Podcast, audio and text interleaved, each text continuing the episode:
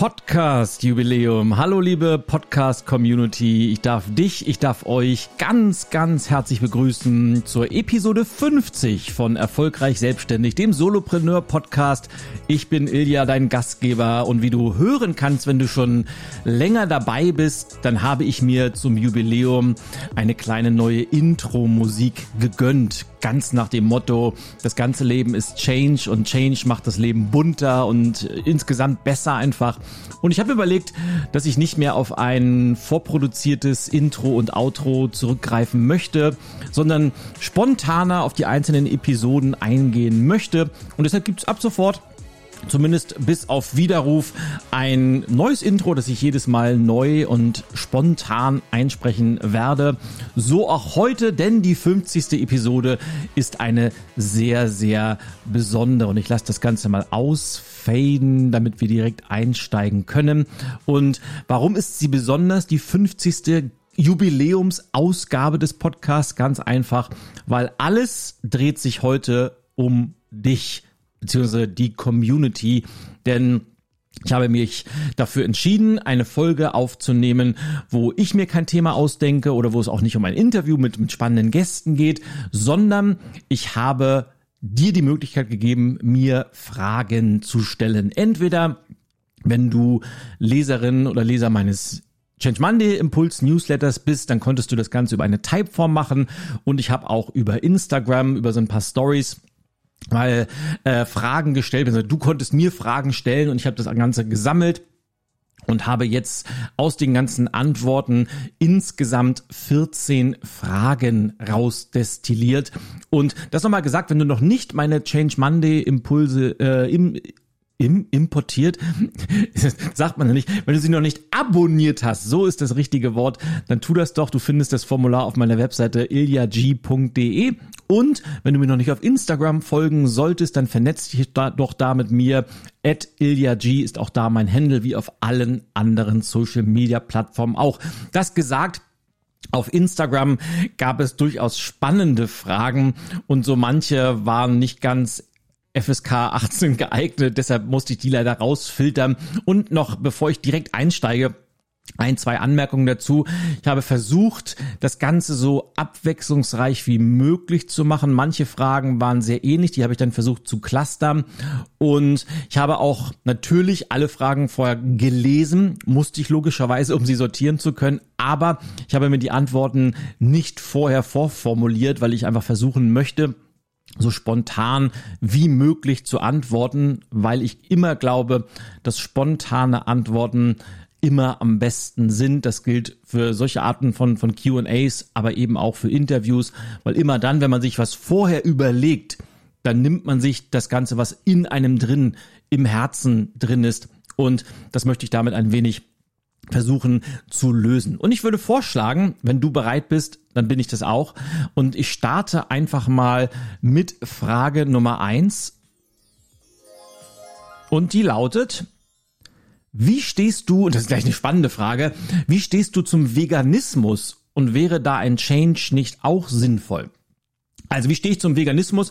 Ich finde das eine sehr, sehr spannende Philosophie, weil ich glaube, alle, die sich vegan ernähren, die, denen liegt das Thema Tierwohl sehr am Herzen. Und ich finde das sehr bewundernswert, wenn Menschen das tun. Ich muss dazu sagen, ich bin kein Veganer. Meine Tochter ist Vegetarierin. Deshalb versuche ich da sehr, sehr häufig auch mich mal äh, von, von ihr inspirieren zu lassen. Und wenn wir gemeinsam essen gehen, dann, dann suchen wir manchmal auch äh, spannende Restaurants raus aber ich äh, esse durchaus auch noch Fleisch. Aber, und jetzt schlage ich vielleicht die Brücke zum Thema, wäre da ein Change nicht sinnvoll? Ich glaube, es ist dringend ein Change notwendig, gerade wenn es um das Thema Massentierhaltung geht. Und jeder, der mal vor, vor nicht so langer Zeit in einem Supermarkt war und festgestellt hat, dass man nach wie vor abgepacktes Fleisch für 1,79 oder sowas kaufen kann. Oder vor unserem Rewe steht einmal die Woche so ein, so ein Hühnerwagen, wo man halbe Hähnchen kaufen kann. Und da kosten dann zwei halbe Hähnchen 3,79. Da muss man ja kein Raketenphysiker sein, um rauszukriegen, dass da irgendwas nicht stimmen kann, weil es kostet ja auch Geld, Tiere artgerecht aufzuziehen, sie gut zu ernähren. Und das kann für 3,79, man, man, da muss man meine, da stimmt irgendwas nicht. Und ich glaube, wir alle sind gefordert, dort etwas zu tun. Aber wie so oft kann es nur von uns selber kommen. Also ich, was ich auch feststelle bei, bei Veganern, muss ich leider auch erwähnen, dass diese oftmals sehr, sehr dogmatisch sind. Das gilt, glaube ich, für alle, die sich irgendwie mit was sehr intensiv auseinandersetzen und für sich selber rausgefunden haben, dass denen das gut tut, dass sie dann andere missionieren wollen. Aber wie das oft so ist, wenn man andere missionieren will, dann führt es in der Regel zu Widerstand bei den Gesprächspartnern und man erreicht eigentlich das Gegenteil von dem, was man vorhatte. Und deshalb muss es bei uns beginnen. Und ich habe das für mich so festgestellt, dass ich für mich entschieden habe, wenn ich Fleisch esse, dann ausschließlich hochwertiges Fleisch, nicht mehr so häufig, dafür gut will damit sagen, lieber zweimal die Woche Fleisch, dafür ein bisschen mehr Geld ausgegeben, als jeden Tag was abgepacktes für 1,79, weil es kann nicht weitergehen, dass, dass äh, Hühner, Schweine, Rinder in Massentierhaltung leiden müssen, nur damit wir unseren Burger essen können. Und Stichwort Burger, ich habe auch im Sommer schon mehrfach Beyond Meat und ähnliche Produkte ausprobiert. Das heißt einfach vegane, vegetarische Varianten von, ja, von Burgern oder sonstigen Sachen. Und die schmecken richtig gut. Man merkt den Unterschied so langsam nicht mehr wirklich. Und ich behaupte sogar, dass das auch in Zukunft äh, noch noch viel viel besser werden wird, so dass wir vielleicht irgendwann komplett auf die Massentierhaltung verzichten können. Auf jeden Fall wichtig ist, glaube ich, um das abzuschließen, dass man sich mit allem sehr sehr bewusst auseinandersetzt und sich immer die Frage stellt: Muss ich das wirklich so machen? Warum mache ich das? Frage, also weil ich das schon immer so gemacht habe und was kann ich daran ändern? Und wenn das jeder für sich tut, dann können wir da, glaube ich, auch einen notwendigen Change, der sehr, sehr notwendig ist aus meiner Sicht, einleiten. So, das war Frage eins und ich gehe direkt über zu Frage zwei, die etwas vollkommen anderes ist und sie lautet, welche Software nutzt du für dein Forum?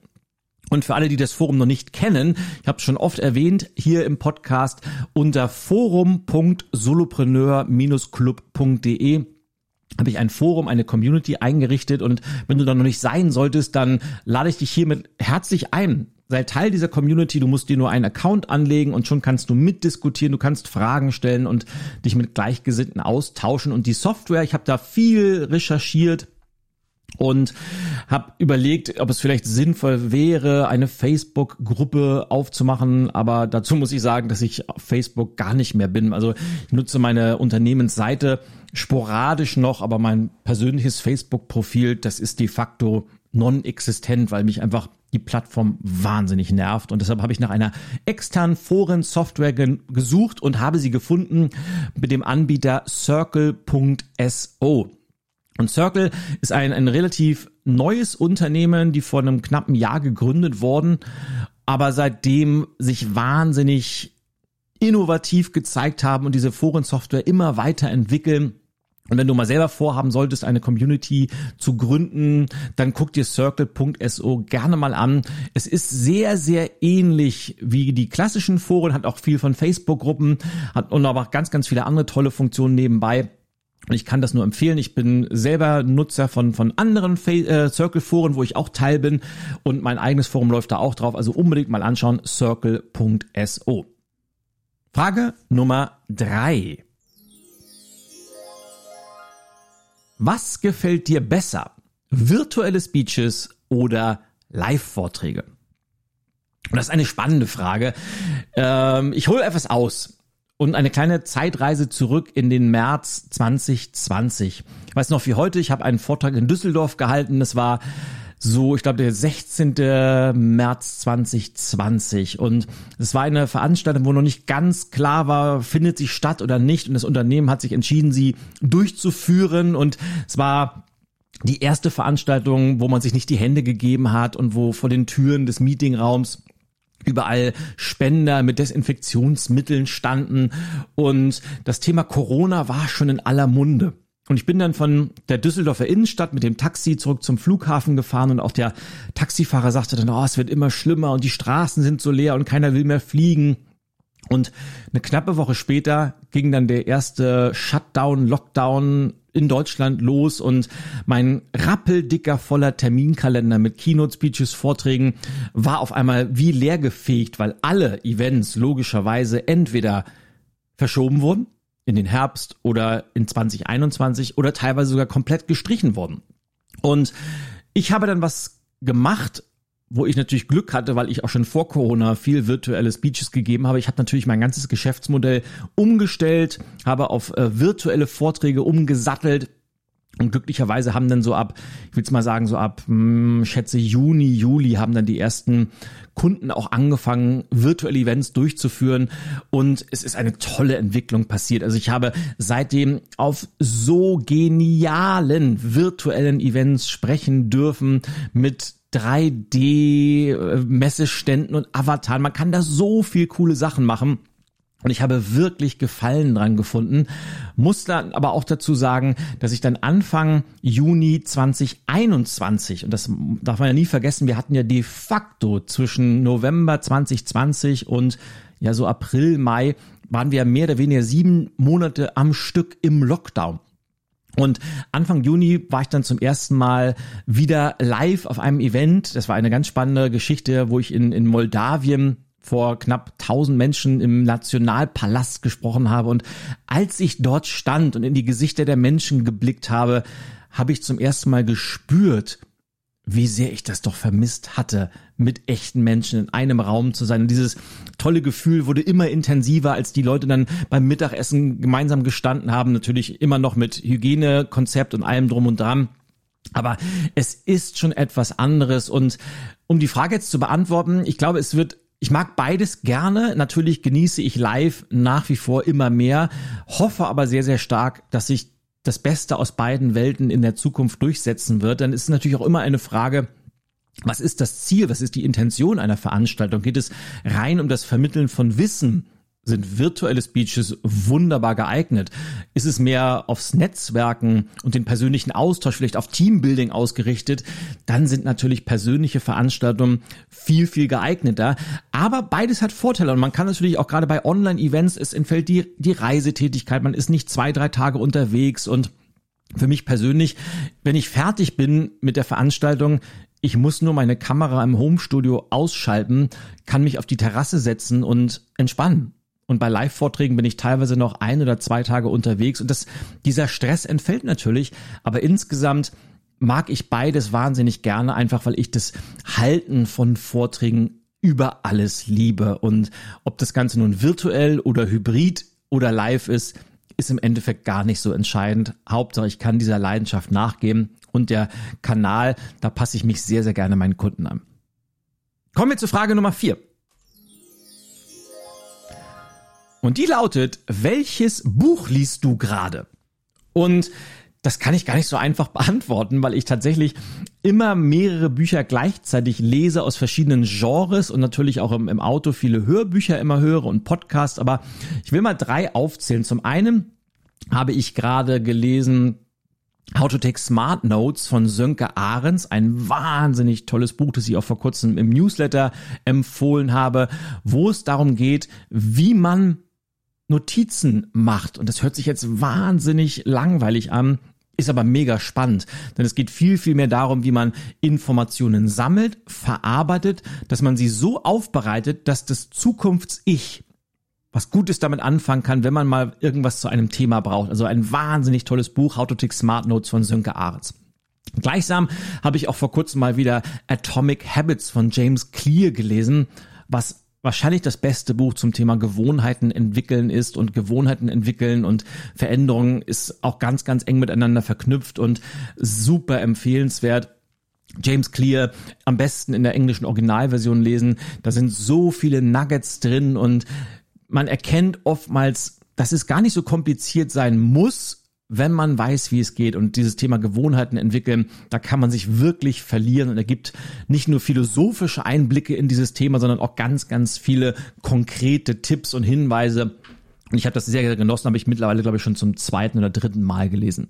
Und natürlich, wenn ich entspannen will, lese ich auch wahnsinnig gerne Romane, gerne auch Krimis, Thriller. Und ich habe jetzt im Sommer zwei ganze Serien durchgelesen. Zum einen habe ich die ganze äh, Serie von Karen Slaughter durchgebinged. Na, gebinged sagt man ja nicht bei Büchern.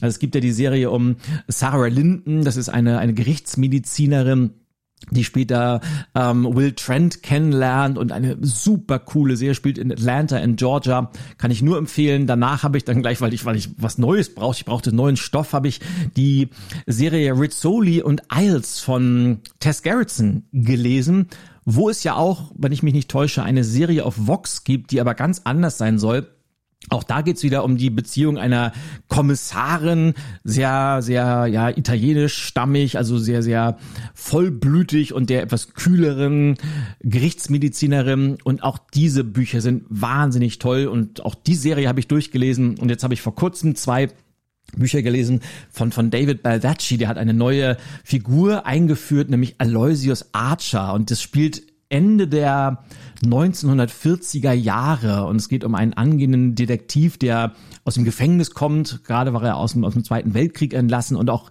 das hat mich wahnsinnig gut unterhalten, weil es war spannend, tolle, tolle Charaktere da drin und gerade die Zeit Ende der 40er Jahre super, super spannend zu lesen. Und ja, das ist so, was ich gerade als an, an Futter auf meinem Kindle habe und mal gucken, was ich so als nächstes angehe. Aber das sind so die Bücher, die ich gerade durchgelesen habe. Kommen wir vom Buch zu einem anderen Medium, nämlich Frage Nummer 5. Und die lautet, was ist dieser eine Song, den du noch auf der Gitarre lernen willst? Und wenn du das nicht weißt, ich bin ja wahnsinnig musikbegeistert. Ich habe früher selbst äh, Gitarre in der Band gespielt und habe heute auch immer noch zwei Gitarren bei mir im Büro. Und ich, dieser eine Song, den ich noch lernen will, den gibt's gar nicht mehr, weil Gitarre ist für mich mittlerweile ein, ein Hobby geworden, das ich genieße, um zu entspannen oder um zu denken. Manchmal greife ich mir einfach zwischendurch mal die Gitarre und, und klimpere einfach ein bisschen drauf los oder übe ein paar Scales oder was auch immer. Es gab tatsächlich einen Song, das war der Song, mit dem wir groß geworden sind. Also als ich so 16, 17 war, damals habe ich ja in einer Schülerband gespielt. Wir sind ja mit Black Sabbath aufgewachsen und unsere Hymne war Paranoid schon immer gewesen. Das haben wir damals wahrscheinlich 30, 40 Mal am Tag hoch und runter gehört und das war unser Song. Und als wir dann angefangen haben, die Band zu gründen, wussten wir, das müssen wir covern. Und äh, Paranoid ist zum Glück nicht ganz so schwierig auf der Gitarre ich habe damals geübt und geübt und geübt und geübt, bis ich sowohl die Riffs drauf hatte, als auch das Solo von Paranoid. Und ja, den Song mag ich heute noch wahnsinnig gerne. Ich kann ihn auf der Gitarre noch spielen. Und wenn es mal einen gab, den ich unbedingt lernen wollte, dann ist es dieser. Ansonsten einfach nur aus Spaß an der Freude, große Ambitionen, um nochmal professionell Musik zu machen, habe ich nicht mehr. So, jetzt kommen wir zu Frage 6 und die ist wieder etwas tiefer. Und zwar lautet sie, das Thema Mobbing ist in den Hintergrund getreten. Wie kann ich es populär sichtbar machen? Und ich weiß jetzt nicht genau den Kontext, aus dem diese Frage kommt. Ich bin mir nicht sicher, ob es wirklich in den Hintergrund getreten ist. Aber wenn man etwas sichtbar machen möchte, ist, glaube ich, die Vorgehensweise immer gleich. Man muss viele, viele, viele kleine Punkte an Inhalten und Content raushauen. Und wenn ich Mobbing jetzt für mich als Thema entdecken würde, würde ich vielleicht beginnen mit einem Blog zum Thema Mobbing, wo ich meine, meine eigenen Gedanken niederschreibe, wo ich vielleicht äh, bisschen Querliteratur mir angucke und da die besten Zitate und, und Stellen raussuche um einfach ganz, ganz viele Informationen zu geben. Dann würde ich mir Interviewgäste einladen, Mobbing-Expertinnen, Mobbing-Experten, die würde ich dann für meinen Blog interviewen. Vielleicht würde ich auch ein Podcast-Interview mit denen machen. Ich würde einen YouTube-Kanal starten und ich würde immer und immer wieder dieses Thema Mobbing in den Vordergrund stellen durch den Content, den ich erstelle. Und wenn man das regelmäßig tut, wenn man das Ganze auch teilt in den sozialen Medien und andere Menschen dafür begeistert, indem man das auf eine Art und Weise macht, dass Menschen sich damit identifizieren. Das heißt vor allem, weil die Frage war, wie kann ich es populär sichtbar machen, dass man das nicht auf die hoch verwissenschaftliche, hochverkopfte Art und Weise macht, sondern auf eine Art und Weise, die Menschen emotional bindet. Und zwar mit Storytelling, praktischen Beispielen, vielleicht manchmal auch mit etwas, gerade beim Thema Mobbing, harten Beispielen, aber nur so bekommt man ja Menschen und dann fängt man an langsam sichtbar zu werden. Und vielleicht wird man so sichtbar, dass man dann schon selber irgendwann als Experte eingeladen wird. Aber steht der Tropfen, hüllt den Stein und es ist egal, um welches Thema es geht, es geht nur nachhaltig, es geht nur langfristig, immer wieder Content raushauen, Content raushauen, sich einen Namen machen, wieder sichtbarer werden und weitermachen. Und wenn man das durchhält und konsistent tut, dann wird man von ganz alleine sichtbar. Und auch das Thema, für das man dann steht, wird sichtbar. Und das gilt natürlich auch für das Thema Mobbing. Frage Nummer sieben, und damit haben wir die Halbzeit erreicht. Und Frage Nummer sieben lautet, oh, die finde ich cool, wann erscheint dein neues Buch und worum geht es? spannende Zeit, gerade weil ich, äh, bevor ich heute die Podcast-Aufnahme gestartet habe, zu 80 Prozent mit dem ersten Durchgang des Redigierens meines Manuskriptes fertig geworden bin. Das heißt, in der letzten Woche habe ich die letzten Sätze meines Manuskripts geschrieben und Abgabetermin ist für mich, was das Manuskript angeht, Ende August. Da muss ich das an den Verlag schicken. Aber bevor ich mein Manuskript rausschicke, da habe ich selber mittlerweile den Anspruch, dass ich das nochmal sehr, sehr intensiv editiere und nochmal durchgehe. Es braucht bei mir immer so zwei, drei Durchgänge und dann geht ja das offizielle Lektorat erst los. Auf jeden Fall erscheint es Anfang 2022. Und damit meine ich irgendwann im Laufe des Januars. Das haben wir mal angedacht und das sieht vom Zeitplan auch sehr, sehr gut aus. Und der Arbeitstitel des neuen Buches ist selbstbestimmt.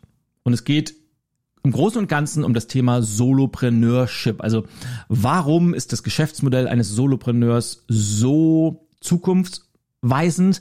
Warum ist es wahrscheinlich die beste Art und Weise, selbstbestimmt in die Zukunft zu gehen? Was muss man tun? Was sind die Do's? Was sind die Don'ts?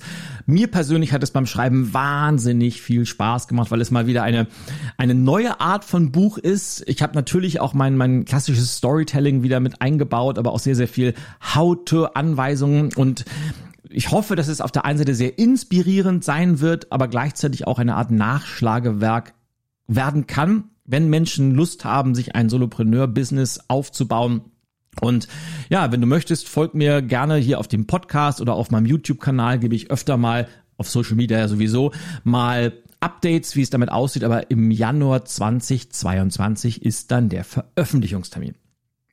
Jetzt kommen wir zu einer längeren Frage, nämlich Frage Nummer 8. Und die ist wie folgt und ich habe das so umformuliert, dass da kein Name genannt wird und sie lautet wie folgt. Ich stecke in einer Zwickmülle, ich bin 19 Jahre alt, gerade mit meiner Schule fertig und seit drei Monaten in einem technischen Beruf angestellt. Ich habe aber seit kurzer Zeit etwas, womit ich mich gerne selbstständig machen würde, jedoch weiß ich nicht, ob es hauptberuflich auf Anhieb funktionieren würde. Nebenberuflich könnte ich leider zu wenig Zeit investieren. Was würdest du mir raten? Der Grund, warum ich nämlich noch angestellt bin, ist, dass mir das Startkapital fehlt und dass der Job, den ich jetzt habe, also dieser, dieser technische Beruf, halbwegs dem entspricht, was ich mir vorstelle. Jedoch fühlt sich jede Minute Zeit in meiner Anstellung wie eine verlorene Zeit an. Was tun? Tja, und das ist also die klassische Frage, soll ich meiner großen Idee folgen? Soll ich ins Risiko gehen? Oder soll ich erstmal meinen jetzigen Job ausführen. Und das ist natürlich immer schwer, da einen konkreten Rat zu geben. Zum einen würde ich erstmal widersprechen wollen, dass man zu wenig Zeit nebenberuflich hat, weil es ist eigentlich die beste Art und Weise, sich ein Business aufzubauen, ist das Ganze parallel zu machen. Also ich würde erstmal die erste Empfehlung wäre, den Job zu machen, vor allem wenn er Spaß macht, dann den Job gut zu machen, weil da sammelt man Erfahrung, die man später auch für die Selbstständigkeit brauchen kann, egal ob es sich um bei dem einen um was Technisches handelt und vielleicht bei der Selbstständigkeit, ich weiß ja nicht, um was es geht, vielleicht um was ganz anderes, was Kreatives, was Künstlerisches. Aber diese Erfahrungen helfen einem einfach, weil man weiß, wie arbeiten Unternehmen, was hat das mit Führung zu tun, also was ist wichtig. Aber man hat ja einen normalen Arbeitstag in der Regel, sagen wir mal, acht Stunden. Und wenn man bei einem technischen Beruf schätze ich mal, dass es auch viel mit Büro zu tun hat, wahrscheinlich ist man spätestens um 16, 17 Uhr wieder zu Hause. Und selbst wenn es 18 Uhr ist, auch kein Problem. Da hat man aber immer noch Zeit, zwischen 18 Uhr und 20 Uhr zwei Stunden in die nebenberufliche Gründung oder das nebenberufliche Unternehmen zu stecken. Wenn man drei Stunden aufbringen kann, hilft es auch. Aber selbst wenn es nur eine Stunde pro Tag wäre, kann man schon eine ganze Menge hinbekommen, weil das wären in der Woche sieben mal eins, sieben Stunden, die man in den Aufbau des eigenen Unternehmens stecken kann. Und dann kann man vielleicht irgendwann zwei Stunden draus machen, irgendwann wenn dann drei Stunden draus. Aber wichtig ist, dass man dann dieses Unternehmen zum Rollen bringt. Und dann wird man im Laufe der Zeit feststellen, Funktioniert die Idee? Also könnte da mehr draus werden? Macht man vielleicht erste Umsätze damit? Und wenn dann irgendwann der Punkt da sein sollte, wo man sagt, Mensch, jetzt kann ich das nebenberuflich nicht mehr wuppen, einfach weil es zu, zu groß geworden ist, dann ist die Zeit wahrscheinlich gekommen, die Entscheidung zu treffen, will ich jetzt all in gehen oder nicht. Aber in diesem konkreten Fall, wenn man 19 Jahre alt ist, ist das sowieso alles unkritisch, egal wofür man sich entscheidet, egal ob man jetzt sagt, ich mache jetzt erstmal drei Jahre Berufserfahrung und gründe dann erst mit 22. Man hat das ganze Leben noch vor sich. Und wenn man jetzt trotzdem an, andersrum sagen würde, ich schmeiß das jetzt hin und fange an zu gründen und wenn es nicht klappt, naja Gott, mit 20, dann fängt man halt nochmal von vorne an und hat nicht viel verloren. Da ist die Wahl nicht ganz so kritisch, als wenn man das jetzt mit 40, 50 oder vielleicht Mitte 50 machen würde. Aber grundsätzlich kann ich immer nur empfehlen, erstmal parallel anfangen, ein wenig Zeit zu investieren, das Ganze wachsen zu lassen und dann, wenn es wirklich, wirklich funktioniert, dann die entsprechende Entscheidung zu treffen. Das gesagt, kommen wir zu Frage Nummer 9. So, die lautet, ich möchte auch Speaker werden möchten anscheinend viele. Äh, brauche ich Agentur, äh, brauche ich Agentur, brauche ich eine Agentur oder brauche ich eine Ausbildung? So, also ich bin immer wieder verwundert, wie viele Menschen tatsächlich Speaker werden möchten, weil Speaker, alle, sag mal, ich versuche mal andersrum aufzuziehen. Alle erfolgreichen Speaker, die ich kenne, und es gibt im deutschsprachigen Raum wirklich wenige, die das hauptberuflich machen und auch damit erfolgreich sind. Also erfolgreich heißt, dass sie sich damit äh, ernähren und also ihre Familie ernähren und wirklich ein, ein profitables Business betreiben. Die meisten haben eher so eine Mischung und das ist ja auch völlig okay, aber alle erfolgreichen Speaker, und ich nehme es mal nur die, die wirklich ausschließlich vom, vom Speaking leben, die haben sich diese, diese Karriere nicht am Reißbrett designt, die sind da mehr oder weniger durch Zufall reingerutscht. Bei mir war es ja nicht ähnlich. Also man, hat, man fängt an, irgendwas anzubieten und dann hat man irgendwann den ersten Speaking-Auftritt und macht den gut und wird wieder gebucht und ehe man sich versieht, ist man dann Vortragsredner, was aber meistens damit zu tun hat, dass man Expertise in einem Bereich besitzt weil man eben dann, das kann jetzt Leadership sein oder in meinem Bereich ist es das Thema Veränderungsmanagement oder Kommunikation oder Kundenservice, was es auch alles für spannende Themen gibt, weil man darin Expertise hat, sehen Unternehmen oder Eventveranstalter, Kongresse einen Wert davon. Und das ist eigentlich auch schon die Antwort auf die zweite Hälfte der Frage, nämlich ich glaube nicht. Und ich bin sehr, sehr überzeugt, dass man das in einer Ausbildung lernen kann in einer Ausbildung kann man maximal so das Handwerk lernen. Also wie bewege ich mich auf einer Bühne und worauf muss ich achten oder vielleicht wie designe ich einen Vortrag, der gut funktioniert. Das kann man mit Sicherheit lernen, das muss man auch lernen. Aber das ist gar nicht so sehr das Entscheidende. Das Entscheidende ist, dies, ist der Content, den man vermittelt. Die sind die Inhalte, die man mit den Menschen teilt. Der Rest, das ist, wie gesagt, das ist das Handwerk, das muss stimmen. Das braucht aber auch eine gewisse Zeit. Das lernt man im Laufe der Erfahrung. Deshalb braucht man, glaube ich, keine Ausbildung und das Geld, das man, ich glaube, dass Ausbildungen auch ganz schön teuer sind, dieses Geld ist wahrscheinlich in, in anderen Bereichen wesentlich besser investiert. Eine Agentur braucht man nicht, die kann aber sehr, sehr hilfreich sein. Also ich arbeite ja seit mittlerweile fast zehn Jahren, also seit 2013 mit meiner Agentur Fünf Sterne Redner zusammen und es ist eine ganz, ganz tolle partnerschaftliche Zusammenarbeit geworden, fast schon freundschaftlich. Und mir hat die Agentur sehr, sehr geholfen und ich möchte sie auf keinen Fall missen. Es geht allerdings auch ohne natürlich. Also man kann das Ganze auch selber machen. Und das Spannende bei Agenturen ist ja meistens so, dass dann, wenn man die Agentur am meisten bräuchte, das ist meistens am Anfang einer Karriere, wenn, einem, wenn man noch nicht so bekannt ist oder wenn die eigene Marke noch nicht so präsent ist, dann sagen die Agenturen aber eher, na ja, ich bin mir nicht so sicher. Also die wollen ja eher Rednerinnen und Redner vermitteln, wo sie wissen, es kann ich guten Gewissens tun, weil die sind gut in dem, was sie tun. Und wenn man die Agentur braucht anfangs, dann wollen einen meist die Agenturen nicht. Und irgendwann dann, wenn man so gut und bekannt ist, dann laufen einem die Agenturen meistens nach und würden dich am liebsten alle unter Vertrag nehmen. Also kurze Antwort darauf. Man braucht keine Agentur, es kann aber sehr, sehr hilfreich sein. Man sollte aber genau hingucken, welche Agentur einen vertritt, ob man bei einer Agentur exklusiv sein möchte, ob man bei vielen Agenturen gelistet sein möchte.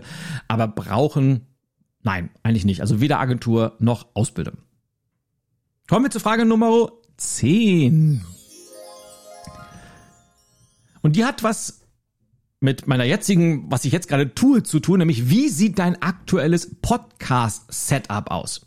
Und das hat sich im Laufe der Jahre wirklich äh, radikal verändert und ist vor allem super schlank geworden. Also im Moment stehe ich bei mir im Studio an meinem Adjustable Desk. Also ich habe mir im letzten Jahr einen höhenverstellbaren Schreibtisch gekauft, damit ich nicht den ganzen Tag sitzen muss, sondern im Moment stehe ich, weil im Stehen spricht es sich ganz einfach besser. Und de facto habe ich jetzt nur noch drei weitere Geräte. Ich will mal anfangen, ich will mal diesen Prozess sagen. Also im Moment spreche ich in meinem Shure 7 SMB Mikrofon herein. Das habe ich mir auch im letzten Jahr zugelegt. Das ist, glaube ich, das, coolste Mikrofon, das es überhaupt gibt. Ich liebe das über alles.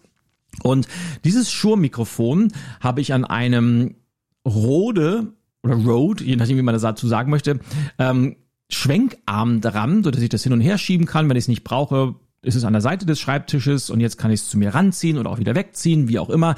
Und das Kabel des Mikrofons geht in mein Aufnahmegerät, Kombigerät, Mischpult und zwar in das Roadcaster Pro. Und das ist ein geniales Teil. Dieses Roadcaster Pro ist auf der einen Seite eine wie ich eben erzählt habe, ein, ein Aufnahmegerät. Das heißt, alles, was ich reinspreche, kann ich direkt aufnehmen. Es ist aber auch gleichzeitig ein Mischpult. Das heißt, ich kann voreingestellt verschiedene Sachen voreinstellen zum Thema Equalizer oder zum Thema Voice-Unterstützung. Das heißt, all das, was ich früher in der Postproduktion gemacht habe, macht die Software direkt, während ich aufnehme, was super, super cool ist und gleichzeitig aber auch ganz, ganz viel Arbeit spart.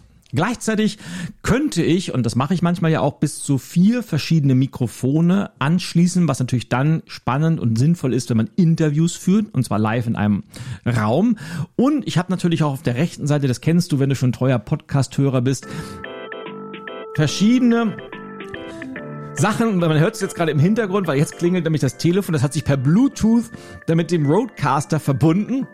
Weil man kann natürlich auch, könnte, oder was ich auch schon für, für bestimmte YouTube-Formate gemacht habe, man könnte natürlich jetzt auch äh, Leute anrufen lassen, die einfach übers Telefon mit dem Ding, äh, mit dem Roadcaster verbunden sind. Ich habe aber auch meine ganzen Buttons hier, wo ich verschiedene äh, Tonfolgen, guck mal hier zum Beispiel mein, mein, diesen Shot oder was ich jetzt die ganze Zeit schon gedrückt habe bei den Fragen oder meinen Applaus habe ich hier mit drin.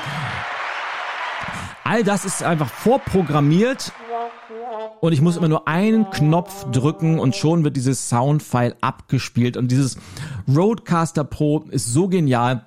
Das heißt, wenn ich gleich fertig bin mit der Aufnahme, dann drücke ich auf Stopp und ich muss das Ganze nicht mehr schneiden. Das heißt, ich muss einfach nur noch von dem Roadcaster die MP3-Datei oder die Wave-Datei, je nachdem, was ich haben möchte, auf meinen Laptop exportieren, von dort loade ich es ab zu Anchor, was ja mein Podcast-Host der Wahl ist. Und das war's auch schon. Also super, super schlank vom Setup. Und die Arbeit ist wirklich minimals geworden, was die Produktion angeht, weil früher ja, da habe ich noch mit mit äh, Logic Pro gearbeitet. Man musste mit verschiedenen Spuren arbeiten und nachbearbeiten. Das hat auch nicht wahnsinnig aufwendig, aber es hat halt eine gewisse Zeit gedauert. Das spare ich mir alles und ich liebe dieses Setup ganz einfach. So, Oh, jetzt, jetzt, auf, jetzt kommt Nummer 11, da freue ich mich schon drauf. Also schauen wir mal. Und ich hoffe natürlich, dass mich die Antwort auf diese Frage, ich bin mal gespannt, äh, ob das eine kontroverse Antwort wird und ob dadurch äh, Leute abspringen als Podcasthörer. Die Frage lautet nämlich, wie ist deine Meinung zur Corona-Impfung? Und nichts spaltet die Gesellschaft ja gerade so wie das Thema Corona und Impfung.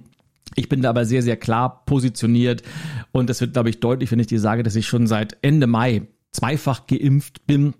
Das heißt, ich halte die Impfung nicht nur für wichtig, ich halte sie auch für essentiell im Kampf gegen die Pandemie.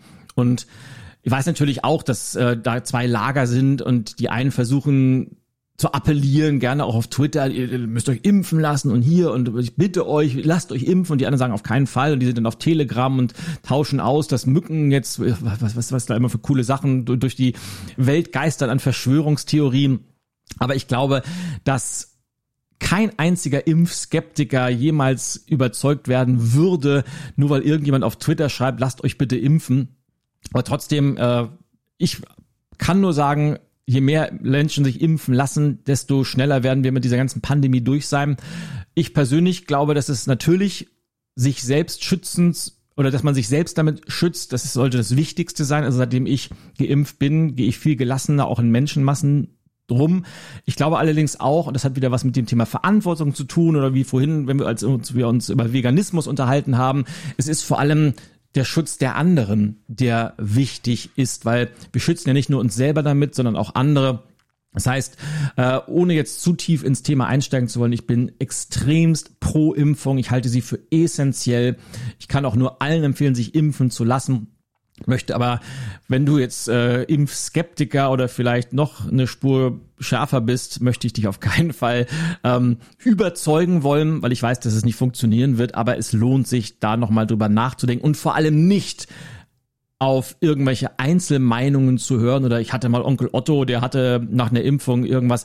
Das sind immer Einzelfälle, die sind nicht repräsentativ, sondern bei, gerade bei solchen Sachen sollte man auf die Wissenschaft hören und die Wissenschaft hat da auch eine sehr, sehr deutliche Meinung zu und seitdem die Impfungen da sind, gehen ja glücklicherweise auch die Todesfälle gerade im Bereich der Risikogruppen runter und deshalb halte ich diese Corona-Impfung für sehr, sehr wichtig. Anderes Thema, Frage 12. Wann öffnet der Solopreneur Club das nächste Mal? Das kann ich relativ leicht beantworten am 20. Moment, ich gucke mal einmal auf meinen Kalender, dass ich auch nichts Falsches sage. Am 20. September war vollkommen richtig. Da werden wir wieder für eine knappe Woche, vielleicht für zehn Tage die Türen öffnen. Und wenn du noch nicht im Club warst, www.solopreneur-club.de, das war meine Idee im letzten Jahr, eine Community online zu schaffen, wo man sich weiterbilden kann, wo es ganz, ganz viele Online-Kurse gibt, wo es eine Community gibt, wo es regelmäßige Coaching-Calls gibt. Und äh, der die Türen sind geschlossen gerade und im September öffnen wir wieder und es wird natürlich auch wieder das ein oder andere coole Angebot geben. Also unbedingt mal im Kalender notieren und bei der nächsten Opening Session, beim nächsten Launch dabei sein. Oh, jetzt kommt Frage Nummer 13. Die ist auch sehr, die wird schwierig, das weiß ich jetzt schon. Nämlich, was ist dein Lieblingsort auf der Welt? Das fällt mir in der Tat schwer, weil ich so viele Orte auf der Welt gerne mag. Die sind alle sehr unterschiedlich. Also auf der einen Seite bin ich ein Riesenfan von großen Städten. Ich bin, ich mag, ich, falsch, ich liebe New York, ich liebe London, ich liebe Kapstadt, ich liebe Bangkok. Es gibt so viele riesige Städte, die ich, die ich gerne mag. Auf der anderen Seite mag ich aber auch die Natur. Also ich liebe Sylt als Insel beispielsweise. Und mir fallen noch so viele andere Sachen ein. Im, im Regenwald war ich schon oder in der namibischen Wüste. Ist so toll, alles unterschiedlich und ich glaube, jeder Ort hat für sich einen gewissen Reiz. Deshalb würde ich diese Frage damit beantworten, dass mein Lieblingsort immer derjenige ist, wo meine Lieblingsmenschen sich befinden. Und das kann New York genauso sein wie Wuppertal, das kann der Strand auf Amrum genauso sein wie die Zugspitze. Im Endeffekt spielt es überhaupt keine Rolle, weil mit den richtigen Menschen kann jeder Ort zum Lieblingsort werden. So, und jetzt sind wir auch schon bei der letzten Frage und ich hätte nie gedacht, dass ich das mal dreiviertel Stunde für diese Folge brauchen würde, aber freut mich natürlich, wenn du bis hierhin zugehört hast und ich hoffe, dass natürlich auch die Antworten für dich A interessant und vielleicht auch ein bisschen wertvoll sind. Und die letzte Frage lautet, was ist dein wichtigster Rat an Menschen, die sich selbstständig machen wollen? Und naja, ich habe da ein ganzes Buch gerade dazu geschrieben, deshalb fällt es mir durchaus schwer, da einen Rat rauszudestillieren. Aber wahrscheinlich der wichtigste ist, du brauchst drei Dinge. Du brauchst ein Konzept, vielleicht sollte man auch Strategie sagen, also im Sinne von was früher mal Businessplan. Man braucht ein Konzept. Was will ich mit meinem Unternehmen? Wo will ich damit hin? Was sind meine Ziele? Warum will ich das machen?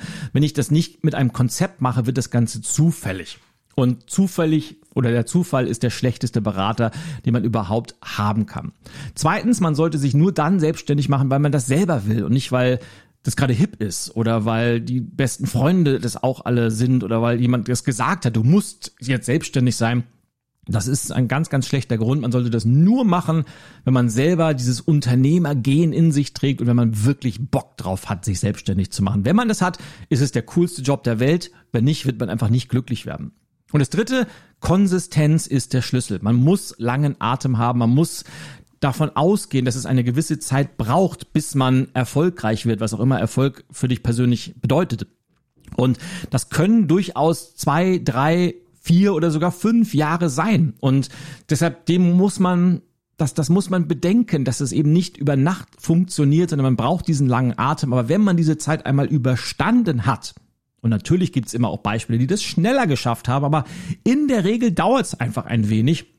Wenn man das erstmal durchgehalten hat, dann wird es nicht leichter, aber man hat ein gewisses Momentum erreicht, man ist sichtbar geworden, die eigene Marke funktioniert und dann macht's erst so richtig, richtig Spaß. Also zusammengefasst, Konzept wichtig, der richtige Antrieb und Konsistenz sind der Schlüssel. Und wenn man alles kombiniert, dann ist wahrscheinlich die Selbstständigkeit das Beste, was man überhaupt machen kann. Und das wäre so mein wichtigster Rat.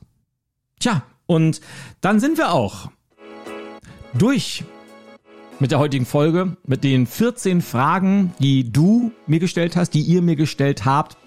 Bei manchen habe ich ganz schön geschwitzt, vor allem so, wenn es so um kontroverse Themen geht wie die Corona-Impfung oder Veganismus. Aber ich glaube, es ist wichtig, dass man, dass man sich nicht nur über, über seichte Dinge unterhält, sondern dass man sich auch über die wichtigen Themen Gedanken macht, dass man sich dazu austauscht. Und gerade wenn es so Themen sind, wo es so kontroverse Meinungen gibt, wo ganz, ganz viel getan wird, um, um zu spalten. Ich glaube, da ist es wichtig, dass man miteinander diskutiert, dass man nicht zu dogmatisch ist, dass man aber trotzdem auch seine Haltung hat. Ganz, ganz entscheidend. Und mir war es eine große Ehre und Freude, dass ich heute deine Fragen beantworten durfte. Und jetzt freue ich mich auf die nächsten 50 Folgen des Erfolgreich Selbstständig Podcast. Also ich kann dir schon mal sagen, es gibt noch ganz, ganz viele coole Interviewgäste, die im Laufe der nächsten Wochen hier im Podcast auftauchen werden. Es gibt viele spannende Themen. Und ich freue mich natürlich auch, wenn du weiterhin zu meiner treuen Hörerschaft gehörst. Für heute sage ich einfach vielen, vielen Dank, dass du Teil meines Podcasts bist. Vielen Dank, dass du Teil meiner Community bist.